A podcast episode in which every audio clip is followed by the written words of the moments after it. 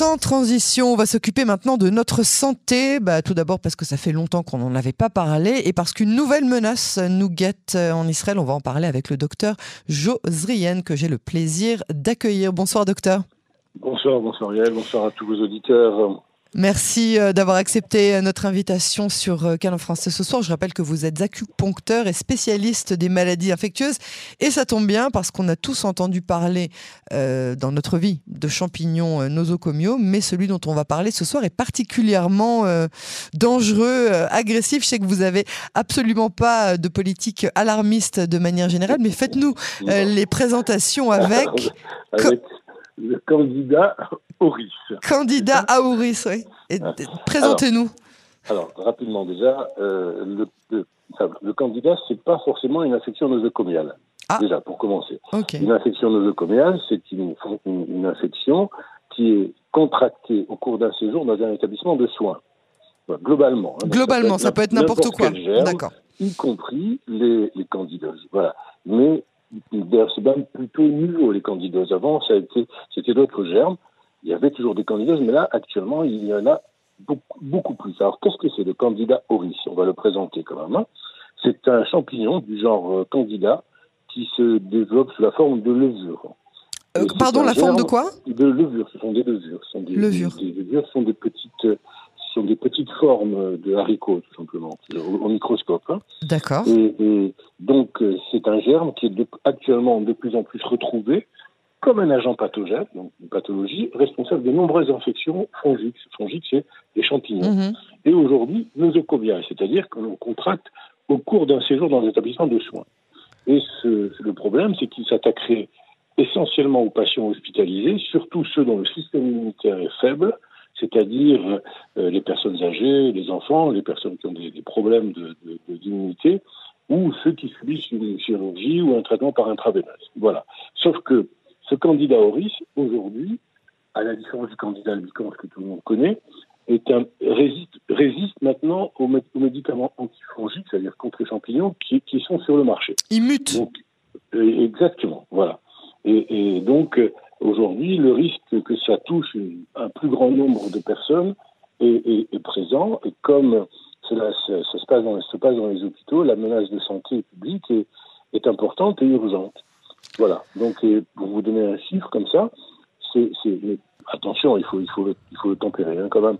Un patient sur trois atteint d'une, infection invasive à Candida auris. Je dire invasive, hein, c'est-à-dire une infection qui va passer dans le sang, ça va affecter le cœur, où le cerveau risque de décéder. Donc ça, c'est notre problème actuellement. Alors attendez, je, récapitule pour être bien sûr qu'on a compris. Un patient sur trois qui est infecté de manière invasive, et quand vous dites invasive, c'est uniquement si ça passe dans le sang ou dans le cerveau, c'est pas...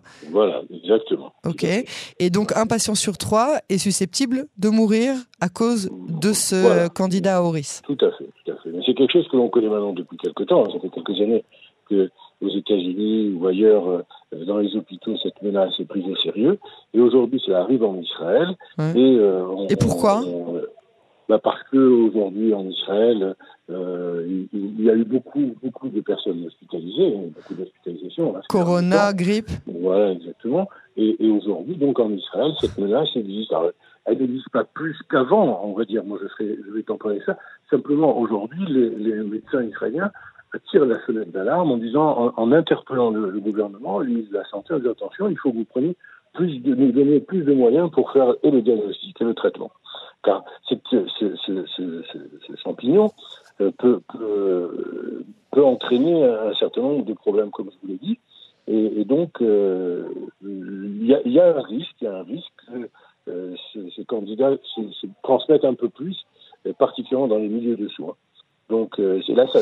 Il y a, moyen de l'éviter? Il y a moyen oui, de. Non, bien sûr, Alors quoi, c'est un problème d'hygiène? Alors, très bien, bravo, exactement. J'ai un bon Déjà posé la question comment se transmet le candidat à, au risque? Le candidat se transmet dans les milieux de sang en, provoquant des, éclosions. Ça se fait par contact direct d'une personne infectée à une autre ou par contact direct, indirect de l'environnement, c'est-à-dire le matériel de soins contaminés. Donc, il, faut, il y a, il y a un, risque de contamination. Il faut pour cela que euh, les personnes soient, soient une hygiène irréprochable, c'est-à-dire euh, le lavage des mains, les, les, champs stériles, les, les, matériels de chirurgie euh, stérilisés. Mais alors, ça dit quoi de nos hôpitaux israéliens? Parce qu'en l'occurrence, un des hôpitaux qui est les plus touchés, c'est Ichilov. Ichilov, c'est l'un des hôpitaux avec la meilleure réputation au niveau hygiène. Non, ça, veut, ça veut rien dire. Ça veut rien dire au niveau des hôpitaux. Ça veut dire que c'est quelque chose qui est présent dans les hôpitaux, et donc il faut un surcroît aujourd'hui de, de, euh, de, précaution pour que cela ne s'étende pas. Voilà. Et surtout, surtout, il ne faut pas euh, euh, euh ne pas aller se faire opérer quand il y a une intervention urgente qui, urgente qui est programmée. Donc c'est un choix de risque, si vous voulez. Donc il faut, il faut bien, bien savoir que si les règles sont bien respectées, on n'aura pas cette infection nosocomiale. Voilà. Donc c'est ça qu'il faut. Il existe un traitement. Aujourd'hui, il y a un traitement avec plusieurs antifongiques. Ces antifongiques traditionnels, donc, habituellement, ne, ne marchent pas. Donc, on a maintenant la possibilité d'avoir deux ou trois antifongiques qui seraient, euh, qui, qui, pourraient, qui seraient plus, plus, plus efficaces, quoi. Voilà. Bon, eh ben, avec ça, on va essayer surtout de ne pas se faire hospitaliser pour aucune des raisons qu'on a évoquées. on va éviter ça comme ça. Oui, oui, oui.